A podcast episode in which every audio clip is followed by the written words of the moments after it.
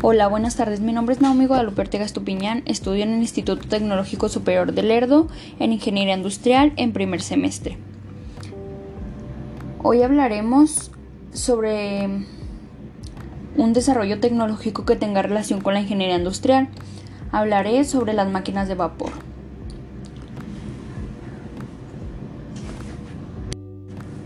James Watt desarrolló un diseño esporádicamente entre 1763 y 1775 con el apoyo de Matthew Boulton. Su diseño permitió ahorrar mucho combustible en comparación de las máquinas anteriores de varios sistemas para lograr producirse en movimiento rotativo a partir de sus máquinas. El diseño de Watt se convirtió en sinónimo de máquina de vapor y pasaron a muchos años antes de que otros diseños significativamente nuevos comenzarán a reemplazar la configuración que dio. La primera máquina de vapor se instaló en la Universidad de Glasgow en Inglaterra. ¿Qué condiciones mejora con respecto a la versión actual? Se evitaba la constante pérdida de energía. Fabricaban máquinas de vapor para telares, fabricantes de papel, molinos de harina,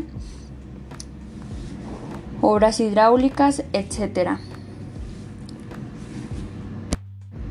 James adoptó la máquina de vapor para impulsar los mecanismos industriales, pero más, allá de su máquina de vapor, Juan inventó una copiadora de manuscritos. Algunas implicaciones para la sociedad fue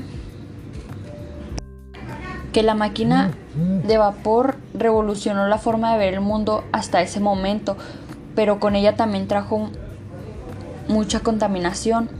Era necesario el uso de combustible para conseguir el vapor. El principal combustible era el carbón mineral o hulla. Como ya contamos anteriormente y cuando esté consumido en las calderas emiten CO2, gas de efectivo invernadero, y parte de, del co gas venenoso para los seres vivos.